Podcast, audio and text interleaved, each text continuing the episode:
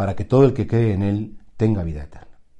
En esta conversación que tiene Jesús con Nicodemo, que sabéis que era un magistrado judío, era un fariseo, pero era un fariseo honrado, era un fariseo que buscaba la verdad y que, bueno, fue a ver a Jesús de noche, le dice, porque tanto amó Dios al mundo que entregó a su Hijo único para que el mundo se salve por medio de Él, para que todo el que cree en Él tenga vida eterna.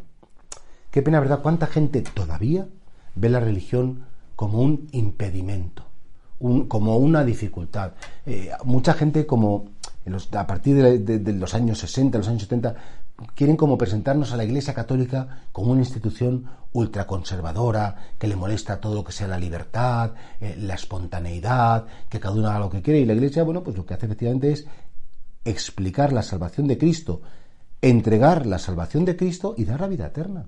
Ahora que efectivamente la vida eterna es un don que Dios no lo impone. Decía San Agustín, Dios que te creó sin ti, no te salvará sin ti.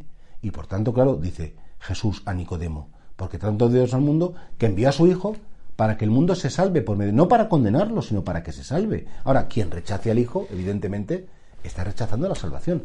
Dios no es el que condena, es el ser humano el que se condena a sí mismo al rechazar esa salvación que nos es regalada en Cristo.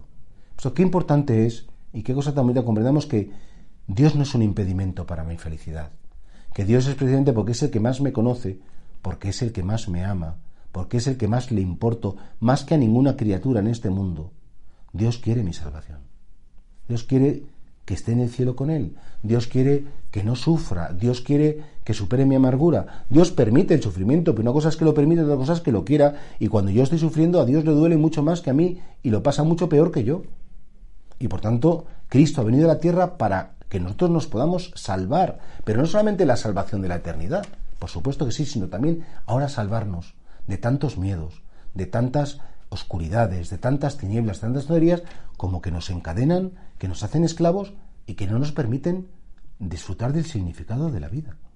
Porque tanto nos amó el Padre que envía a su Hijo único, que en ese Hijo único encontramos la salvación.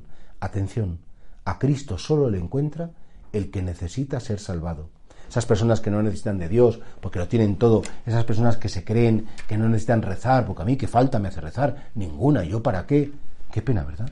Qué vida tan corta, qué vida como con tan poco contenido, si todo lo que necesitan es comer, dormir, reír y disfrutar, y eso es todo lo que es humanidad, esas personas precisamente son las que más necesitamos o necesitan ser salvadas. Ojalá que entendamos que Jesús ha venido a facilitar y no a dificultar, a salvar y no a condenar.